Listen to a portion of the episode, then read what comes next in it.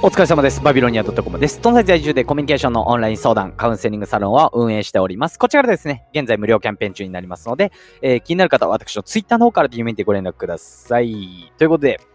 さあ、今日はですね、あのーなんかこう、いろいろね、物事を新しく始めるだったりとか、こう、これをちょっと挑戦していこうっていう時に、なんか結構聞く、聞く言葉ですよね。噛んじゃいましたけど。あの、積み重ね。これって、なんかこう、意外となんかめんどくさいし、ぶっちゃけこう、1、2ヶ月続けたら、やる意味あるのっ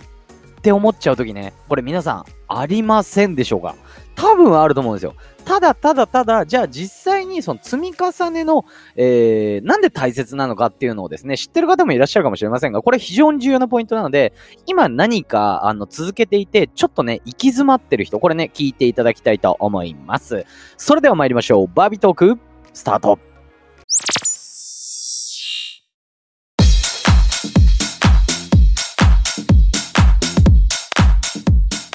さあ、皆さん、毎日コツコツとかね、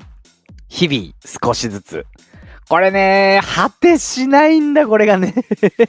はい、わかります、気持ちね。で、意外とね、さっき1、2ヶ月って言ったんですけど、3ヶ月とか、いろいろやってみて、結構ね、こう、やることっていうか、新しく始めたことって、案外ね、こう、数ヶ月続けても、効果が出ないことって多くないですか？っていう話なんですよね。で、これなんでかって、やっぱり、なんていうんですか、そもそも、例えば野球をやる、よくね、スポーツ、ね、日本だったら野球が、あの、競技人口多いんで、野球だったりとか、なんでもいいですよ、サッカーだったりとかね、こう、いろいろな物事をやるときに、まあ、今日、あの、他にやってる人も多いんで、要はね、あの、その人たちももちろん上達してってるんで、自分が上手くなってるかだったりとかってね、よくわかんない状況なんですよね。あとは、簡単に言うと、やっぱり物事って、数ヶ月で身につくっていうことが少ないんですよ。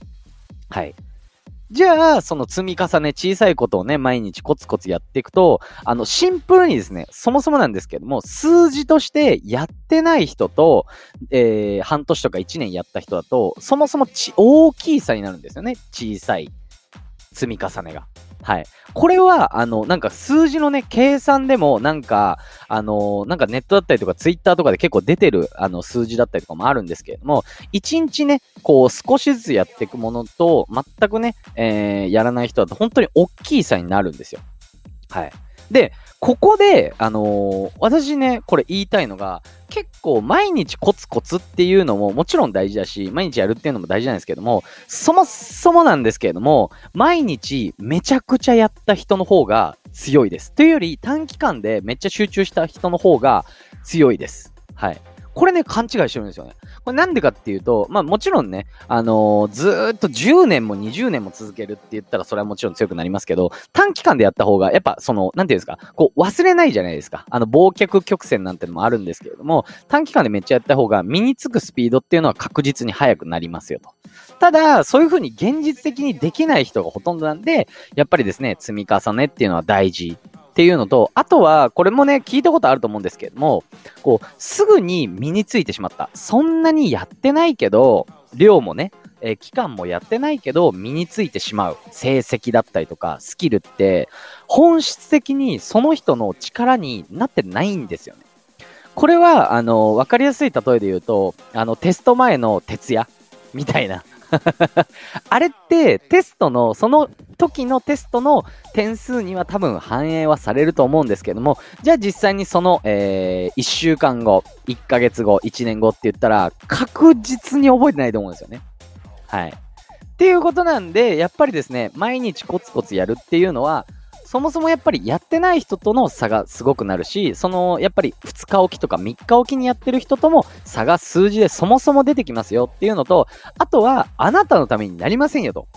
やっぱり、あの、しっかりですね、毎日やっていった方が、あの、本質的な力になるっていうのが、あの、積み重ねの、まあ、えー大切な部分ですよ。だから毎日やっていきましょうよっていうですね、えー考え方、今回そういったお話をさせていただきました。まあ今回結構シンプルなお話だったんですけれども、あの、案外、やっぱなんかあれじゃないですか、自分の知っている知識でも意外ともう一回聞いてみると、あ、そうだったわ、みたいな。初心に帰ろうみたいなね、時ってありませんか？結構ね、私そういうの、あの、経験であるんですよね。例えばなんかこうね、話し方でこういう風な話し方の方がいいって言っても、例えば1ヶ月後とか、えー、半年後にそれを見た時に、あ、忘れてたこれみたいな。これ非常に重要だなって言って取り入れたら、結構ね、あの、うまくいった、なんていうね、パターンなんかも結構あります。はい。ぜひですね、まあ私の、えー、チャンネルこれ聞いていただいて、結構そういう大事な部分だったりとか、考え方の部分ね、何か新しく挑戦していこうだったりとか、世の中的にもね、何かこう自分の仕事だけではなくて、副業なんて言葉もね、もうかなり定着してきてます。はい。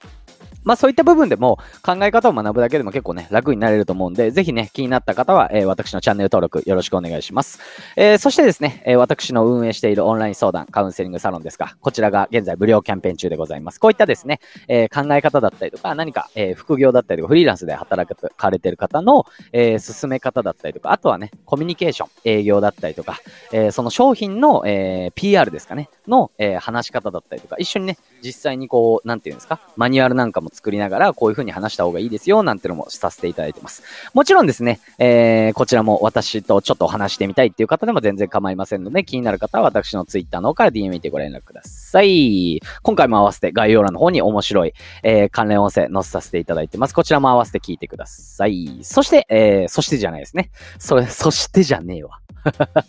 はい。それでは、えー、また明日ですね。バイバイ。